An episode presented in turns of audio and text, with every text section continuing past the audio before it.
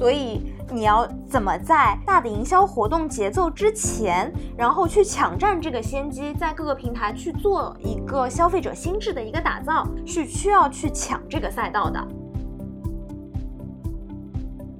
我们会在自己的日常工作当中，经常去分析我们的竞品的它的这个活动节奏，它的一个传播途径。那我们有的放矢的、重点的去打我们的竞争对手。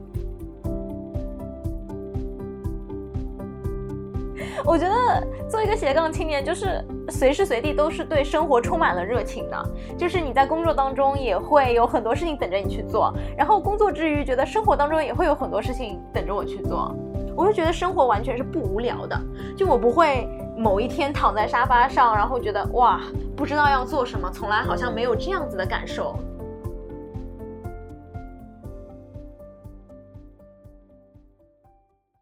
大家好，欢迎收听今天的殊途同行，我是今天的主播伍思乐。我们今天请到的嘉宾普安是一个国际知名品牌在华内容营销的负责人。他学新闻出身，第一份工作是在一个国际 NGO 里面做市场专员。他还是一位斜杠青年，闲暇时是一位会横跨过五大洲四大洋的个人旅行者和手工艺品制作家。今天就想听他分享如何在职场的赛道上飞速转弯。欢迎普安，普安给大家打个招呼吧。Hello，大家好，我是普安。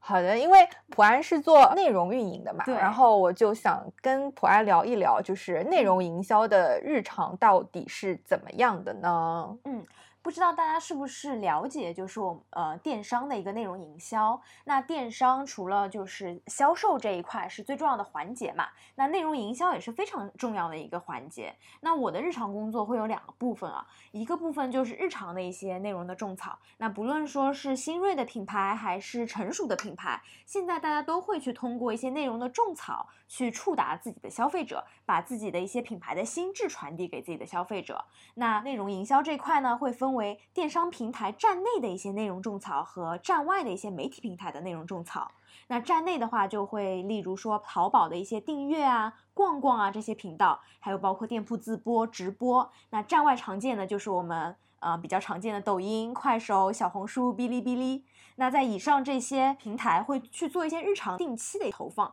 那能够持续的让更多人能够了解和记住你的品牌跟产品。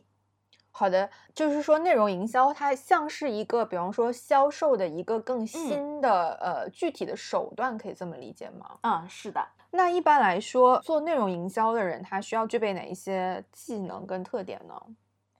做内容营销的话，我觉得要对媒体平台，就是对你种草的这些平台是非常的熟悉的。然后要比如说，因为我们会在各个平台去做一些 KOL 或者 KOC 的一些内容的分发、内容的种草，那你需要对你的品牌、对你的产品非常的了解，知道你的消费者喜欢看什么样的内容，知道你的消费者是谁，你才能够更好的去匹配你想要的媒体平台跟你想要合作的 KOL。那讲到 KOL 呢，就不得不讲到我工作的第二部分了。那我工作的第二部分呢，就是结合我们电商的一些营销的活动、节日节点。来做整合营销，做实现我们的品效合一。那现在很多品牌都说品效合一嘛，就是你品牌也要做，然后效果也要有。那例如说，我们天猫的平台上面会有超级品牌日啊，然后有聚划算啊这样子的一个大的营销活动。那在这些平台活动的时候，就会需要你在做销售的同时，在站外有更多的品牌跟内容的输出，做线上的一些集中的爆发，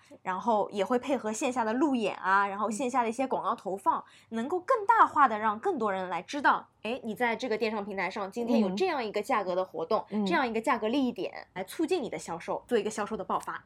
那这样听上去就是一个怎么说呢？你又需要在内容生产上面对你的产品很熟悉，然后你还得有很多的这种沟通的技巧，因为你可能会跟各方，不管是其他的平台还是 KOL 一些个人进行一些呃互动跟接触，对，而且在一些很特定的时间点上，然后还有连续的大量的密集的做很多的活动，就是你的工作节奏也会非常的紧凑，对，就就是属于听上去是一个好像又有点好玩、有点刺激，可是又很累的一个 是的一个工作。是的，并且你要对你服务的这个平台是有非常多的了解的。就是比如说，嗯，平台希望你用什么样的方式来做内容的输出，你需要跟他定期的去做沟通，或者跟你这边的销售或者是平台的运营做一个定期的沟通。那你有没有在做活动的时候遇到过让你觉得很崩溃的这种时刻？因为你事情很多很密集的时候，一定压力会非常大吗？因为呃，我的工作当中其实有大概一年半的时间，我完全是一个人在负责整个内容营销的一个项目，就包括我们要做大活动的时候，其实是一个非常完整的整合营销的案子。那你线上会要去找媒体平台去做内容的。种草，嗯，去做内容的爆发。那线下你会去做路演的活动，然后还有就是你需要去找到合适的广告媒介去做投放。那这几块都是需要非常多的时间跟精力去做沟通，去做一些研究调研，去做一个选择的。其实你在做呃大的活动的时候，很多其他的品牌也在做他们的种草，或者在做他们的活动。尤其是类似于比如说电商的这些大活动，六幺八或者双十一的前面，大家都会去做一个呃种草啊，然后做一个呃销售的一个蓄水的一个环节。所以。你要怎么在大的营销活动节奏之前，然后去抢占这个先机，在各个平台去做一个消费者心智的一个打造，是需要去抢这个赛道的。嗯，那我举个例子，比如说我五月份就会做大的活动，去帮助我的六幺八的一个大的销售爆发去做一个蓄水。那在这个时候呢，我就会去做，比如说像抖音啊或者快手啊这样子的一个挑战赛的一个形式。那挑战赛就可能会我有一个品牌的一个专题页面，我可以把非常多的流量集中在这个页面里边，然后在这个页面里边实现一个销售的转化。那这些。品牌的活动在抖音或者快手上的这个档期，我都是需要去跟别的竞品或者其他的品牌去做一个争抢的。嗯，我需要非常清楚的知道，哦，我五月份要做了，那我需要，比如说我四月初我就要把五月份的这个时间 book 下来，不然的话，大家都会抢在六幺八的这个蓄水期就去做这个活动。对，那如果是这样听下来的话，感觉你需要对。呃，比方说平台的玩法要非常的熟悉，特别的能跟得上他们，比方说新的一些玩法的这种推出，你还得，嗯，怎么说呢？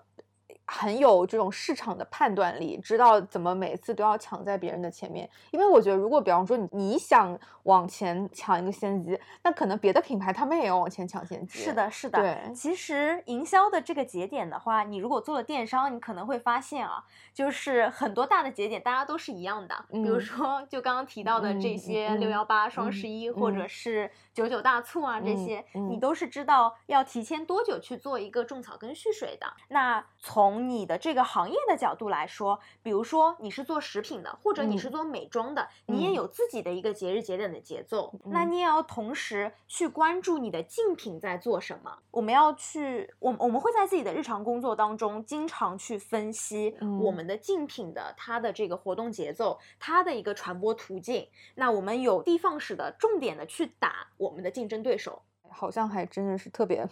充满挑战。有非常多的角度需要考虑。对对对，你之前在工作中有没有碰到过什么让你觉得很受挫的事情，或者一些让你觉得很后悔的事？就如果那些状况他们还可以重来的话，你会选择改变当时的处理方式吗？那我在工作当中遇到的一些挑战的话，可能是我每一份工作转型的时候带来的一些迷茫吧。嗯，因为我每一份工作这其实都是一个新的挑战。嗯，从媒体 NGO 到民企，然后再到外企五百强，一个是非盈利的，然后慢慢走向盈利，走向电商，其实都是一个非常大的一个跳转，所以会面临说，嗯，有非常多的东西需要去重新的去学习。对，但我也会说，在我之前的工作经验里边，去汲取一些可以运用到我当下的这个新的工作机会里边的一些东西。嗯。这个我也是挺想跟你就是聊聊，就是我觉得你可以给大家举一举例子，因为我自己你也知道的嘛，咱俩之前都是这种从 NGO 出来，然后往这种商业转型。我当时去面试的时候，很多人就会觉得说啊，那你们这些做 NGO 的跟我们做呃商业的特别的不一样，思路都不一样。嗯，感觉就是之前的经验好像你并不能去借鉴呀之类的。但是我也会跟你一样，我会觉得说你之前如果是在一个完全不同的赛道的话，它会给你很多你看待一个世界特别不一样的视角。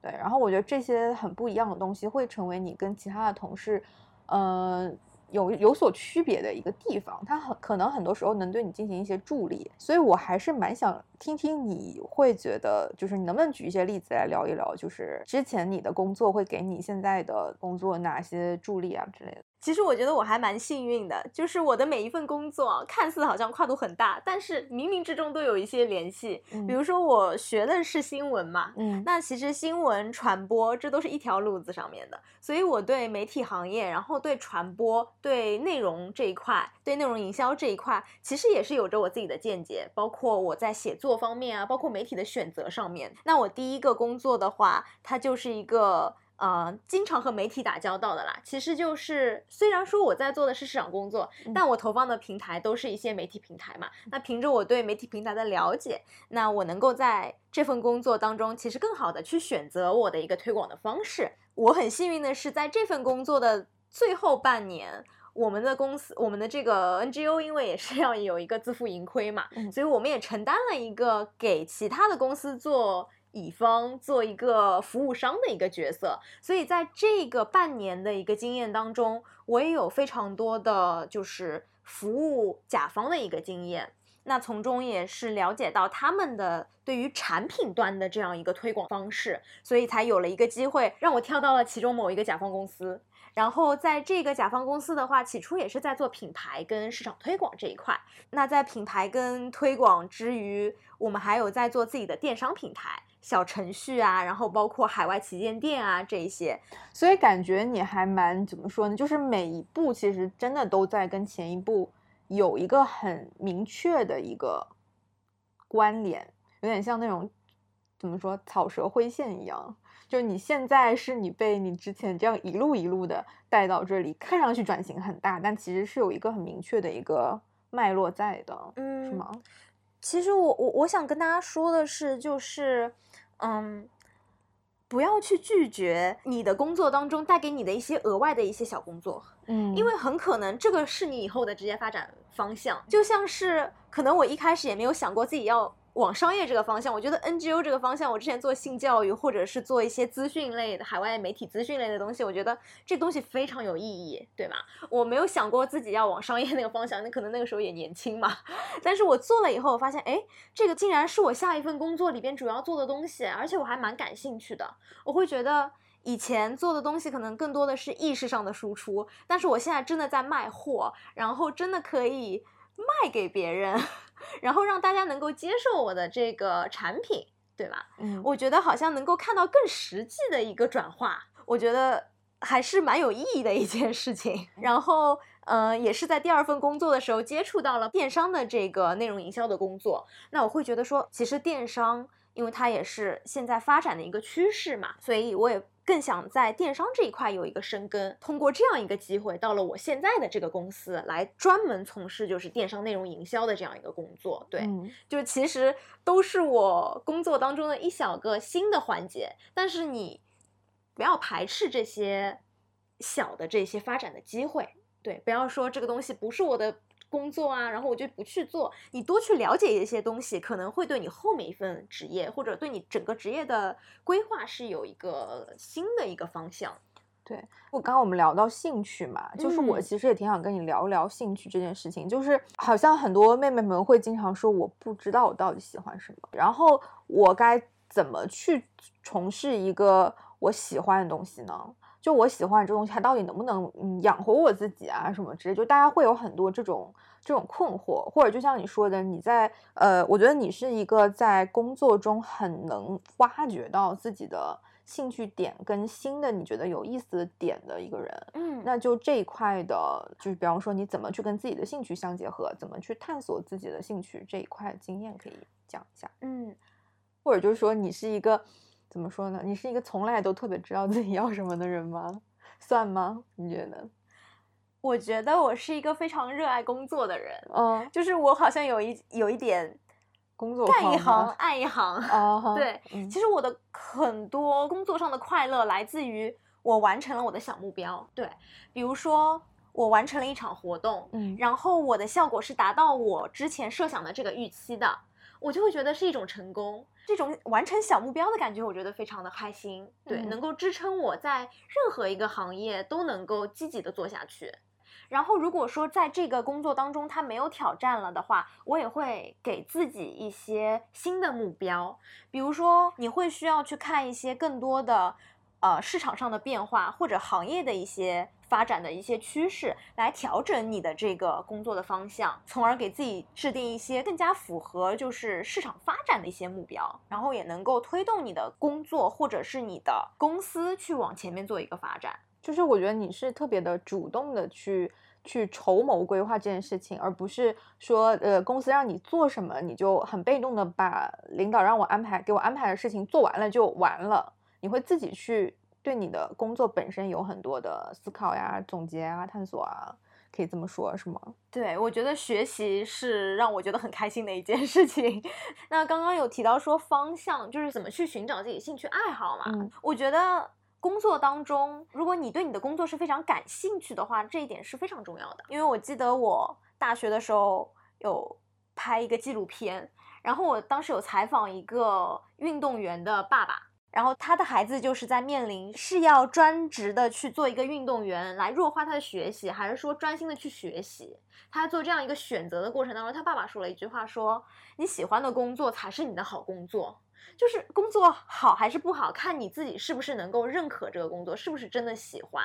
那我觉得怎么去找你这个喜欢的工作或者喜欢的工作方向，就是你要不断的去尝试。不断的去看一些新的行业上的东西，或者一些新的机会。比如说，你如果现在还是一个大学还没有毕业的一个状态，那我可以建议你说，从大二或者大三课稍微少一点的时候，就去做一些简单的实习，然后看看你到底是适合。这个行业嘛，你到底是适合什么样的一个发展方向？也可以提前接触一下社会，接触一下职场，知道职场是一个什么样子的一个情况。那你是喜欢什么样子的东西，你就会心里有一个大概的概念嘛。对，那对你，嗯，临近毕业或者是已经毕业了，然后很迷茫的时候，就会有一个借鉴的方向。对对对对，我自己想补充一下，就是可能很多人觉得说，那喜欢到底是一种怎样的感觉？那我自己会想说，我对一个工作喜欢的感觉是，我会在周日或者是周一的时候会有一点期待上班。可能在我进入到了一个我自己非常喜欢的工作的初期的时候，我会很期待想去上班的。然后，如果这个事情他做的比较长了，然后会有一点厌倦的时候呢，那我对他的评价的状态大概是，我从周一到 周五，我没有觉得做这件事情很难熬、很嗯难受。我嗯我上周一就像上坟一样等周五。我觉得如果我在这样的一个状态里，就说明我很讨厌这份工作了，这份工作很不适合我，我需要离开，我的心理嗯状态不对。就是如果我在一个很开心的状，一个很开心的一个工作中的时候呢，我如果我看到那些微博上面有吐槽说，呃，什么什么今天又很像上坟一样，我又很盼周五，我就会跟他觉得一点共情都没有。是的，呃 我还很 enjoy 我现在做的事情，我今天就跟客户打电话，我很开心。嗯嗯，然后我就拿下了一个什么 case，我很开心。所以我觉得，其实所谓的喜欢不喜欢，就是看你其实，在那个当下，你自己整个人的情绪是积极的还是消嗯极的吧？对，我觉得可能这种感觉就是有一点不知疲倦，就是你好像很累，可是做完了这件事情就觉得很开心，对对吧？而且这种愿意去做，对，而且这种开心可能是完全是出于你自己对这个工作的热爱，而不是比方说老板就是对你 PUA 说你要热爱工作呀，你要怎么样，你 对，不是外面强加给你的，而是你嗯自己的感受。是的，所以普安同学一直都非常的忙，嗯，因为为他除了是一个工作狂之外，他还是一个生活狂。就像片头我介绍了一样，他很爱热爱一个人旅行，然后还呃日常的时候会做很多这个手工艺品，是沪上非常知名的 手工艺品制也没有作家。没有没有没有，那那做一个斜杠青年，到底是嗯一种怎样的体验？体验就是我真的很忙，真的非常的忙，因为我本身就是一个很热爱工作的人了，所以我在工作当中也会经常加班。然后那种加班就是，如果我真的没有完成，我一定会把它想要认真的完成好以后才回家。但是我同时又有非常多的个人生活上的东西。我觉得做一个斜杠青年，就是随时随地都是对生活充满了热情的。就是你在工作当中也会有很多事情，觉得有很多事情等着你去做。然后工作之余，觉得生活当中也会有很多事情等着我去做。比如说我自己有在做呃自己的手工，然后也会做一些集市。然后去卖我的这个产品，虽然也没有从中，嗯，一定要获取一些什么丰厚的报酬，但是我觉得这件事情就是很开心的一件事情。然后有会会有呃，利用就是呃闲暇的时间去做一些医院的志愿者啊，或者是线上的一些志愿者。然后我也非常喜欢对一个人去旅行。就还挺自由的，然后有自己在学一些新的，比如说乐器啊，或者是语言啊，这样我就觉得生活完全是不无聊的。就我不会某一天躺在沙发上，然后觉得哇，不知道要做什么，从来好像没有这样子的感受。时间管理大师普安小姐来教教大家如何管理时间吧。就真的是会觉得时间不够用，但是也正因为觉得时间不够用，所以会。积极的去做时间管理，就是会要去调整自己的工作效率。比如说，因为我有自己的个人生活，所以我会希望说，我在我八个小时之内，尽量能够把我的工作全部都完成，这样我才能够轻轻松松的回家，然后把生活留给自己啊，对吧？所以这个其实也需要你有非常强的一个主观能动性，然后来克克服你的惰性吧，对。然后确实是需要一个时间管理的一个能力，所以听下来就是，不管是嗯工作本身，还是呃平时的生活，就是先给自己定一个小目标，这个方法非常的重要。不一定是要呃不一定是要那个去赚一个亿，而是我先把眼前的一个小的一个小山给迈过去，然后整个人就会充满了成就感。那你之前在嗯职场中会遇到一些？比方说性别歧视之类的事情嘛，因为之前也有听你聊过嘛，就是好像，嗯，在工作中会有可能会碰到一些对女性不友好的情况，或者就是说，像内容营销啊这样的行业里面，可能总体而言女性从业者就会更多一些。那他的这种职场环境大概是怎么样的呢？因为因为第一份工作做的其实是性教育的一个推广嘛，所以对于性与生殖健康，包括嗯尊重每个人的不同的性取向，然后还有尊重女性这些问题上面，其实我是有非常多的自己的一些见解，然后包括嗯有吸收我们之前一些专业的专栏作家或者是性教育的从业者专家的一些见解，所以脱离了我第一个工作之后，我会发现其实职场上。就社会上有非常多的人，他在性与生殖健康这一块，或者说是在性取向的这个方面，有非常多错误的观点，并且在传播。他们可能会觉得说，嗯，LGBT 是他们会用正常或者不正常来形容他们，来来形容这个取向的问题。那其实有的时候我也会做出一些适当的指出，对我会跟他们说，我以前是有这样一份工作经验，我对于这一块的科学的研究，或者说是专家的一些见解，那我会分享一些我的观点给到他们。那其实，在比如说有销售岗位的一些公司嘛，可能很难避免的就是有一些酒桌文化，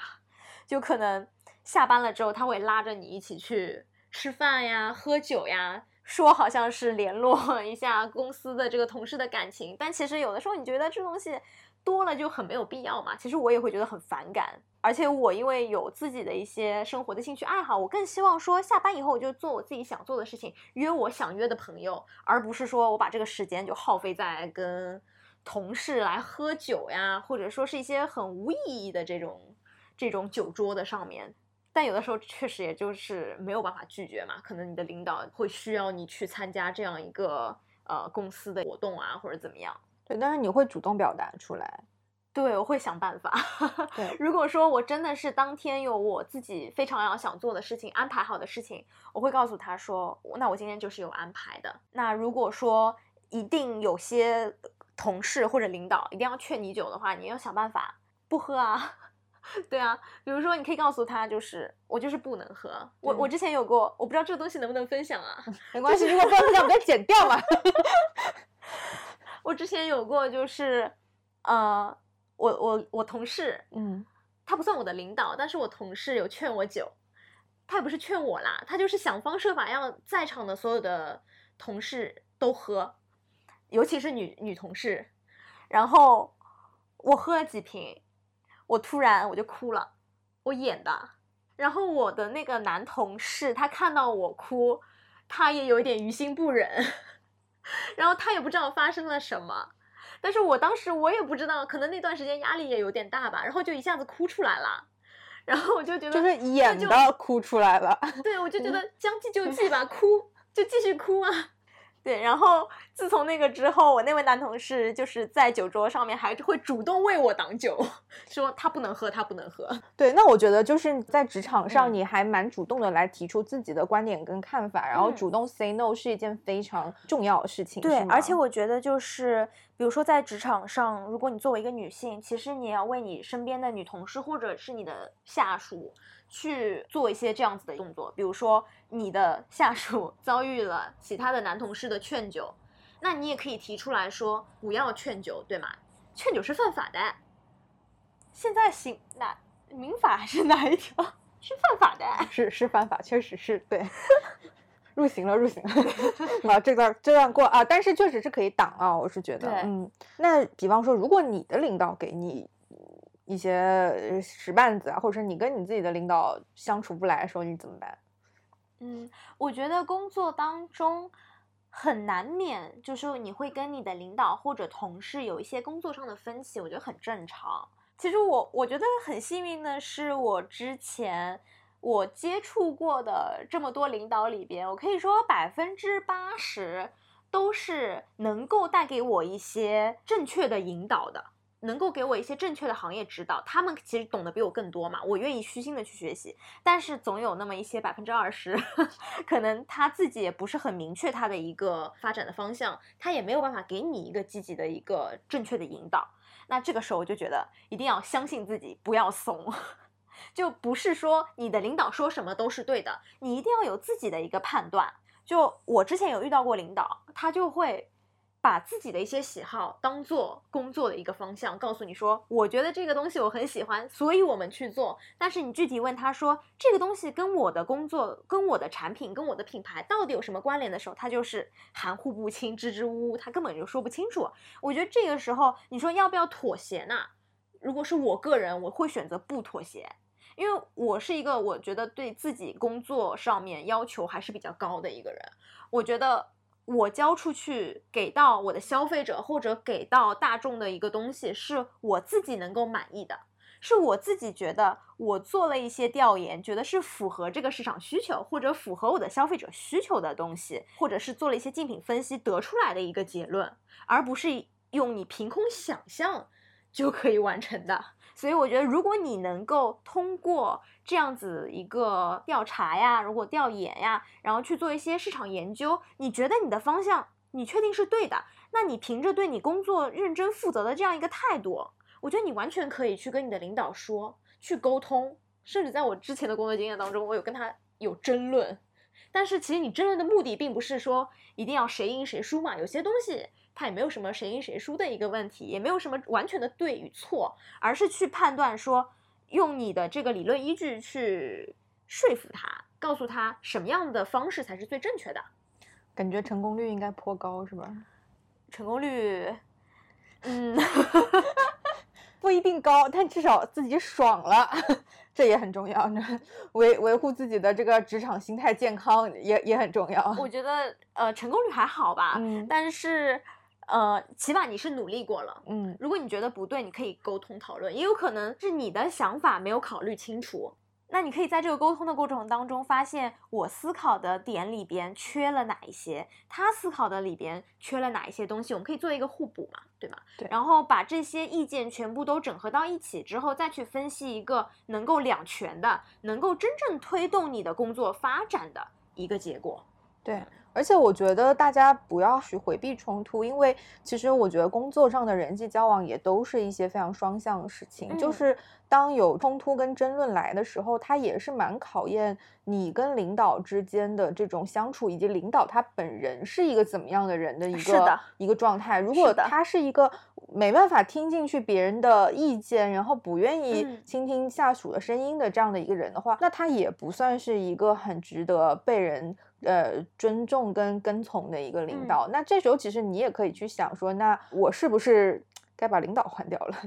然后是该换个工作了？对，刚才有说到兴趣这一点嘛，如果你觉得这个公司或者是你的领导你是无法改变的，他的这个意识形态跟你完全没有办法融合，那你就换一个工作吧，让自己开开心心的工作嘛。今天是一个特别开心的呃一期节目，就是我们的中心思想就是。大家开心的工作吧，相信自己，不要怂。